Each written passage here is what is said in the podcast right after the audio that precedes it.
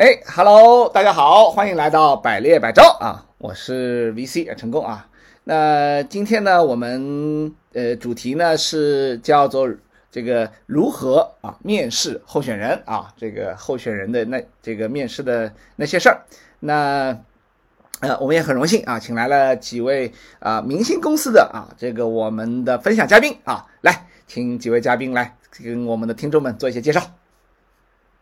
嗯，大家好，我叫 Celia，呃，中文名字叫丁翠玲，来自优聘咨询，呃，目前是公司的合伙人，在这个行业差不多十年的工作经验吧。嗯，对，如果用一句话来介绍我自己，就是我是属于半路转身来到这个猎头行业，然后懵懵懂懂就开始在这个行业创业的猎头人。OK，好，欢迎我们半路转行啊，这个加入更有前途的猎头行业的我们优聘的 C Celia，好，谢谢。嗯，呃，大家好，呃，我叫 Jack，呃，中文名叫蔡华良，呃，我来自于那个 BinTech HR，呃，中文名是绝妙咨询，嗯呃，我们公司呢是一家专门做金融行业和金融科技行业猎头服务的一家公司。那我的标签呢是呃读书比较多的，最懂投资的这个 HR 的这个资管猎头，嗯，哎、这是我的标签。好，好，那非常欢迎这个呃读书多啊又懂投资的我们的资管猎头，我们的来自 FinTech HR 的 Jack 啊，谢谢，好，欢迎。好，我们的分享嘉宾，好，OK，啊、大家好，我是来自于海士德的 Maggie，呃，我自己也从业猎头这一块也有十年以上了，呃，我自己觉得这十年其实一路收获了很多朋友，嗯。然后最主要是我觉得这份职业给我们提升了很多认知，然后到现在也也依然保持热爱这个行业，估计未来一直会做到老吧，对，谢谢大家，嗯。好，就是啊，特别欢迎我们，呃，觉得自己可以把猎头做到老的啊，来自海士德的这个呃这个 Maggie，好，欢迎，好。好，那我们今天欢迎几位嘉宾啊，因为今天的主题呢，其实是很多人非常感兴趣的啊。呃，因为现在大家知道，现在呃客户的要求越来越高啊，候选人的其实这个挑选的这种谨慎度也越来越高，所以很多猎头呢也会说，呃，他们想做更高端啊，包括跟候选人有更高的粘度，对吧？那呃，但这里面呢就少不了一个事儿，就是尽可能的去创造跟候选人见面啊，包括去面试的这样的一个面谈的这样的一个呃呃这个条件啊。呃，大家因为这你们几位都是这个猎头老兵啊，这个呃在面试方面是很有经验啊，当然有可能我们有些人呢在这方面呢其实正在探索啊，或者是正遇到一些呃。也跟大家可能也遇到一些挑战，所以我想先跟大家探讨一个问题是这样，就是，呃，很多人还是会有个迷惑，就说，嗯，我平时打电话呢打的比较多，其实不太见候选人，业绩也还成，但现在呢又有点纠结啊，我到底要不要真的去见这些候选人啊？有没有感觉会有点浪费时间啊？或者是这个感觉用处不大？啊，所以这是我们很多观众这个这个这个朋友前期给我们的留言啊，所以这个听大家的感受啊，就是你你们怎么看这件事儿？你们觉得真的需要去呃好好的面试一个候选人吗？OK，我先来讲一讲呃我的看法吧。啊，Celia 啊，欢迎。啊我觉得这个呃，见人是猎头的所有的过程里面最有乐趣的一部分，哦，然后也是我自己最喜欢的一部分。对我觉得可能就是跟人与人之间发生呃交流沟通，能够去见人是支持我在这个行业里面走十年以上的最重要的一个因素。嗯呃，为什么这么说呢？第一，我觉得其实，在见人的过程中，你才能更深入地了解人，你可以听很多人的故事。那这个过程中可以让自己的经历越来越丰富，你的眼界会越来越越来越多，嗯而且很多的可能性在发生。就比方说，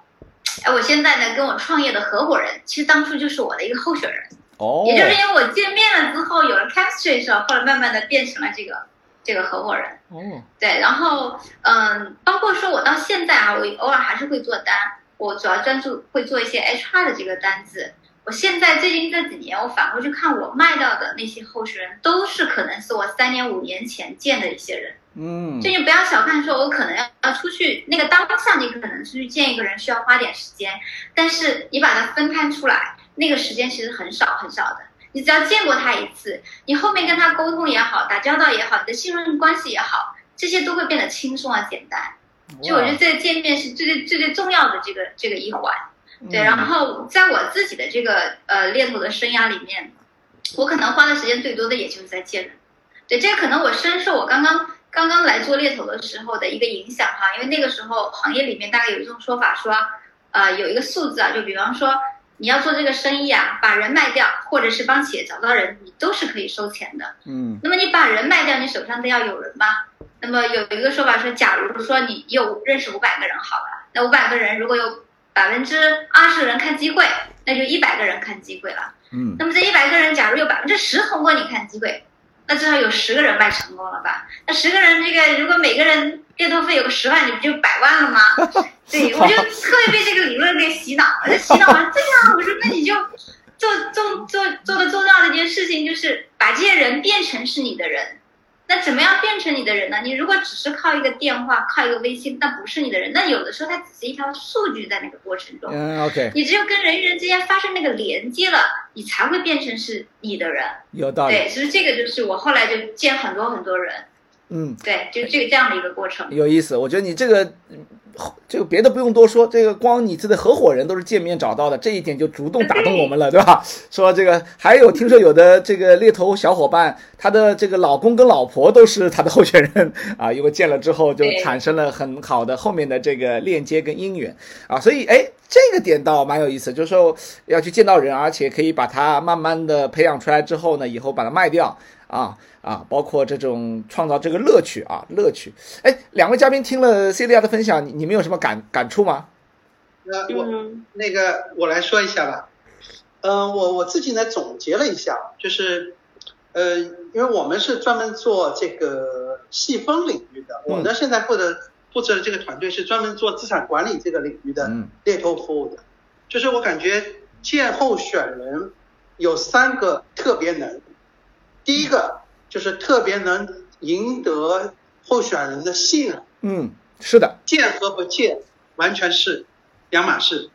第二个呢是特别能了解到行业的信息。嗯，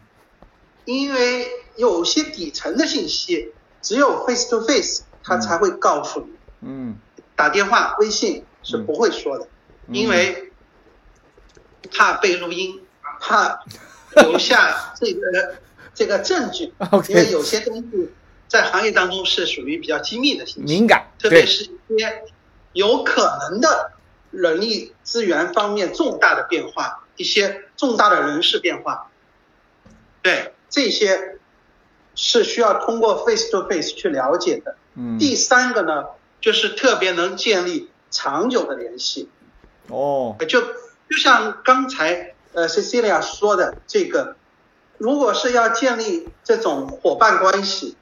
或者今后要建立，就是呃这个候选人今后可能是我们的客户都有可能。那建建立这种长久的联系，必须是要线下见面吃饭聊天啊，这个还不是一次两次，可能要多次才能建立彼此的这个信任。因为这个呃有些。这个有一些，特别是有一些中高层的职位啊，他这个我们的客户不是所有的客户都会给，啊，所有的 vendor 都会给，他只会给个别几个 vendor，他觉得你能有这个能力操作这类 case，也有也有这个功力，也有这个保密意识去操作这类 case，他才会给你。所以我总结出来，就这个特别能建立信任，特别能了解。行业信息特别能建立长久的联系啊，特别这个嗯十对十三当中这个总结出来的这这这这三点吧，特别棒啊！我觉得 Jack 果然是很很很很逻辑导向啊，这个归类整理啊啊，这三点也蛮触动我的啊，确实我觉得人跟人见面三分情嘛。呃，可能也不只是杰克这个行业，我觉得这三个特别能，我觉得是对几乎对任何行业都是适用的啊。我不知道大家这个前两位嘉宾是不是是不是认同哈？呃，包括这个当中有产生很多这种化学反应啊，这个东西也是，呃，电话里面很难很难搞定的。所以其实这也给了我一个疗愈了，因为很多小伙伴会觉得说我是不是电话打得不够好，所以候选人不肯给我转介绍啊，不肯给我行业信息，不肯跟我深这个深聊啊，好像这个杰克一说，我们发现好像也不完全是你电话打的不够好啊，可能是这个形式不够啊，所以谁打可能都一样啊，关键还可能没有见上面。啊，有可能啊，所以所以啊，这个这个 Maggie 呢，Maggie 你怎么看？这个听啊，OK，呃，因为我们这一次分享的话，主要是针对小白会多一些，所以其实我不一定听这个听的人都有，听的人都有。当然，这个我们可能新猎头的基数更大一点，这是正常的，因为每年我们行业大概要新进来百分之二十到三十的新人啊，所以他们可能整体基数会大一点。对，但听的从老板到小白，我们都都有很多听众，没事儿。你你分享，嗯，好，呃，我从感性和这个理性两个方面去看吧。说从感性来看的话，不管是因为很多加入我们这个行业人，其实有百分之五十的人其实都想实现可能电视剧像胡歌这样子的，哎，我吃吃饭聊聊天喝喝咖啡，这个生意就成了。呃，那我觉得既然你是这么想的，虽然这个里边可能会有一些误导啊，但但是这是最终想要的一个状态。那么如果马上有一个场景让你去运用，那你对于年轻人来说，你既然这么想的，你就去做好了，敢想敢做嘛，就是沿着自己的初心去走，所以不要去想那么多。既然有一个场景让你能够在咖啡厅里面去谈事情，那么你就去做，这是感性方面。啊，那么从理性方面的话，我觉得每一场的见面其实都是一次。呃，信息的互换，那么其实你可以给他提供的是他职业化的机会。那么这个东西其实跟你是因为作为猎头来说，不管是小白还是老猎，其实我们不断的在更新不断的 case，那么所有的知识都是新的。但是只要你准备充分，你其实都是可以在现场给到很多他不知道的知识点的。所以我觉得这个是你去训练和刻意练习你的对于信息的抓取和客户的展示以及职业规划的一些。一些你的专业的东西在，那么同时在现场的时候，其实我们是可以被候选人给滋养的，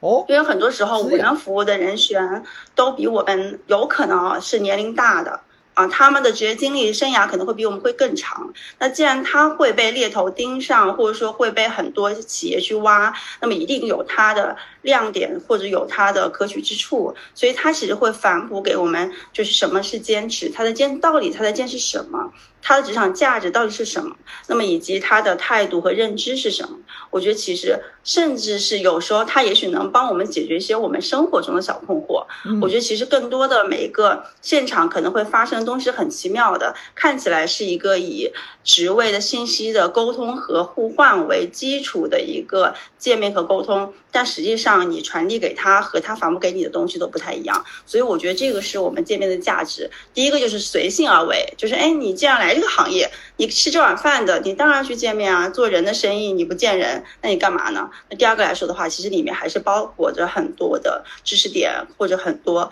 很有能够反向被吸收的东西啊。大概就是这样子。OK，谢谢 Maggie 分享，我觉得这个蛮，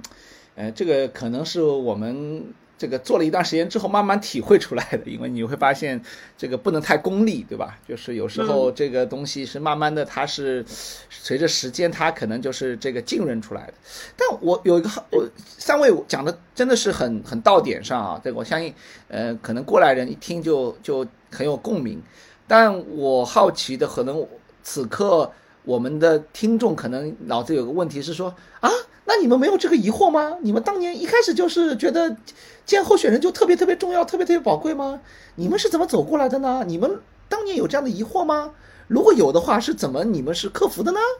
你们当年有这样的疑惑吗？这问题，嗯，这问题这个呃问了之后卡了一下哈，卡的过程是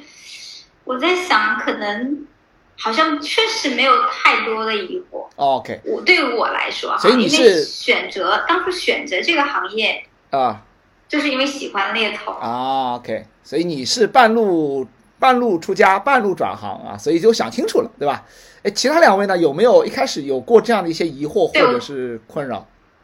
嗯，呃，我我我我有一种感觉，就是我跟思念感觉是一样，就是我觉得这个是想做好这个行业人的本能。呃，就是他不一定是我们作为呃 team leader 或者作为这个管理者或者作为合伙人他的本能。呃，因为我我我接触过我自己的同事和顾问，我还蛮佩服他的，就是在他刚入行的时候，他不断的去约候选人。其实那个时候他的知识储备也没有那么强，但他是非常渴望通过不同的渠道去获取行业知识的。所以每我我记得很清楚，我们见很多候选的时候，候选人呃，我起码陪他见了十次，他的每一个候选人都说，哦，这个小伙子太坚持了。这就涉及到我们可能呃后面可能会聊的一个话题，就是哎人选不愿意不愿意见我怎么办？他真的就是人选拒绝他在约，人选拒绝他在约。我还是相信人和人之间的沟通是坦诚和人性本善的，就是每个人都有刚毕业或者每个人都有刚转行，每个人都有觉得说需要被认可的时候。那么这个时候其实大家是愿意给这样一次机会的。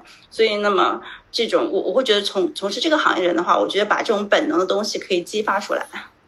那很多 听众听众就会说啊，那看来我没有本能，我是不是不适合做猎头啊？我我我觉得这个还是要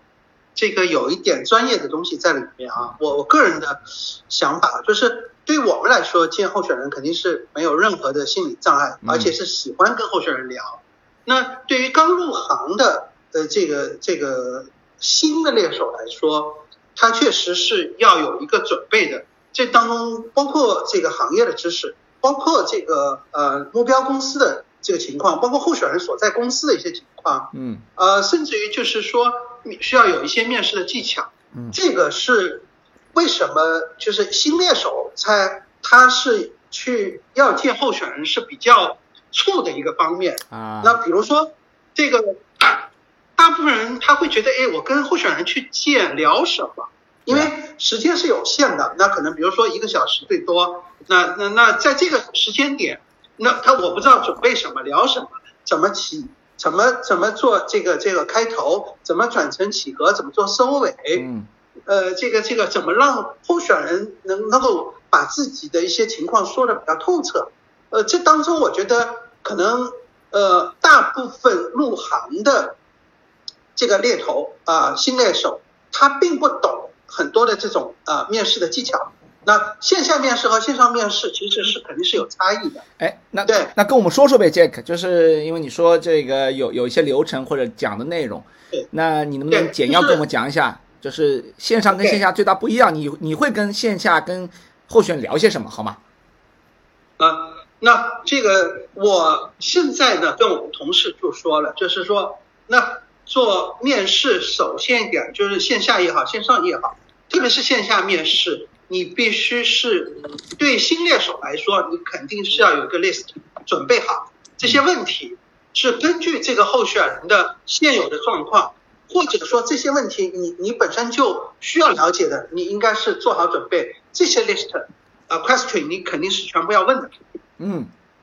啊，不光是行业的信息，呃，候选人个人的一些信息，或者离职原因。或者是他的专业的能力，或者团队的一些信息，这些信息应该都是要问的。那么如果说你一个小时你要问二十个问题，通俗的说，你那你算下来其实，呃，你一个问题也就几分钟的时间，这一个小时是有时候是往往是不够的。对。那如果说你有这样的一个充分的准备，那说或者专业上叫做。你你做了机构化的面试这样的一些步骤，嗯，那其实呃一个小时两个小时往往是很快很快的。那这样的一个过程，你能充分的跟候选人有交流沟通，候选人也会把他的信息跟你有充分的交流。嗯，对，那包括有一些比较敏感的私人的问题，比如说这个家庭的一些信息，有时候我们在打电话的时候不一定问。对吧？那那当面的时候，我们可能就会问，哎，你你现在可能会不会要二胎啊？对啊，或者说，哎，这个你你你在这家里有没有话语权呢？对啊，这个出差多，你你老婆会不会同意啊？这种这种问题就可以当面去问了。你你如果打电话，人家就或者微信上，人家就不一定会回答你这种问题了。OK，谢谢。我收到一个是要准备一些 list 啊，这个呃，就是一些必问问的问题，对吧？还有一些可能是一些敏感的话题，可能是需要。对哎，另外两位嘉宾有什么有什么补充吗？在你们看来，你们你们跟候选人觉得线下聊啥？你觉得比较聊得开？你们觉得是必须是可以来分享给我们的？嗯，我刚刚在在想说这个这个问题有点卡的时候，果然卡住了。然后接着再再说一下，其实我想说的可能不是说很多很多小伙伴不是觉得说我见人有没有必要，而是觉得说我怎么去见人，这个见人观是怎么来来突破的啊，这个事情。那么在我看来哈，嗯对我觉得在我看来，首先它其实第一个就是一个心态的问题，嗯就是我们不要想着说我是去面试候选人。嗯当我们觉得我是去面试候选的时候，好像我觉得我是要装着或者是端着，对吧？我需要去审视这样的一个态度。所以每次我去见候选的时候，我就觉得说我是去交一个朋友，多一个这个行业内的朋友，其实这个我的心态就会更加的平和。那么我去见的时候，我需要保持什么样的心态？我觉得最重要的一个心态就是对他保持一个好奇就够了。嗯平等跟好奇，他是怎么做到的？他的人生里面发生了什么？这个是我特别想要关心的这个点。嗯所以这个前期条件就是有个一个心态的问题哈。嗯。那么第二个，我说不是去，其实不是说我去面试一个候选人，对吧？那反过来是有的时候是创造一个机会，让我去营销我自己。就是我去展现说，让他知道我是一个什么样的人，我我这个猎头是不是靠谱的猎头，所以就反过来这样的角色一转换的话，我走出去的时候，我就会更轻松一点。那么刚刚杰克提到说，其实要准备好一些问题啊，这个问题其实要的，因为你去见一个人的时候，你一定还是有些目的的吧？你去回来之后要有一些东西带回来的，就你需要他知道他的一些经历的情况，他的一些业绩的情况。但我觉得有个小 tips 就是，其实你去准备这些问题以外，你可以准备一些去通过卖卖也好、猎聘也好，去了解一些跟这个人相关的同事的一些名字，啊，这个公司有没有发生一些故事，或者有没有一些人你的名字是熟悉，或者你跟他有过一些交道，有过一些。那么在这个这些在见人的过程中，这些都可以给你带来价值。你有的时候跟他，哎，先从说你们的行业内发生一些事情聊起，或者是从你认识的一个人聊起，那么你们俩就迅速会打破说我今天来面试你的这样的一个。嗯这个就是我我自己的一个小 tips 在，对，嗯。然后刚刚提到说营销我自己哈，因为因为有这样的，我说我们要做一个访，那我就回想起我当年那个刚刚才开始做猎头的时候的一个状态，哦。那回想过去，觉得我自己觉得，哎，我现在来看当年的我哈，感觉有点傻傻的，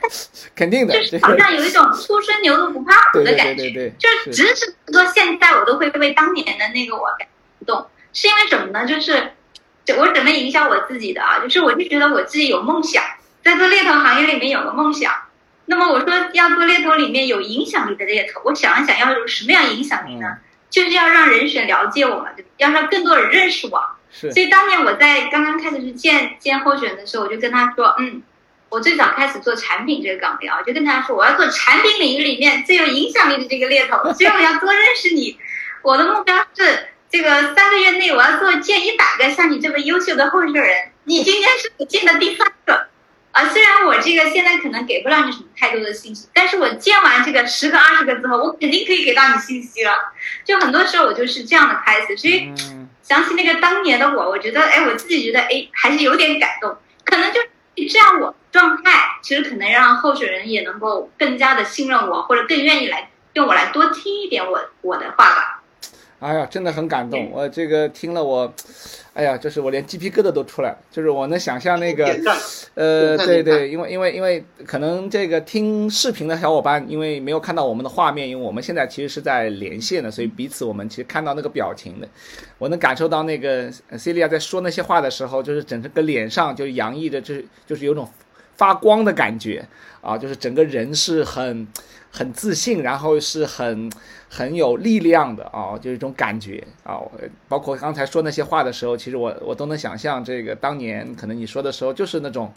啊，初生牛犊不怕虎，但是又很真诚啊，又很直击人心啊。我相信可能候选人应该都会被你这个说哇，这个小姑娘。这个小小的身躯好像看上去有大大的力量啊，而且挺挺脸皮挺厚的哈，颇有我当年这个刚出道的模样啊，所以应该是很多人应该蛮愿意跟你聊。他会记住你，他会觉得你不一样。哎，有能够记住我，我就觉得成功了。我不管专业还是不专业哈，那么多猎头里面，他对我有印象，对。对，给你这种勇气和这种嗯这种精神点赞啊！就是有时候想想，我们现在这个脸皮厚了，等年纪大了不一定敢，呃，脸皮薄了不一定敢做了，对吧？当年真的是，哎，好，两位嘉宾听了这个 C 利亚的故事，你你们有什么触动吗？有回想起你们刚入行的时候，可以开始面试人的情况吗？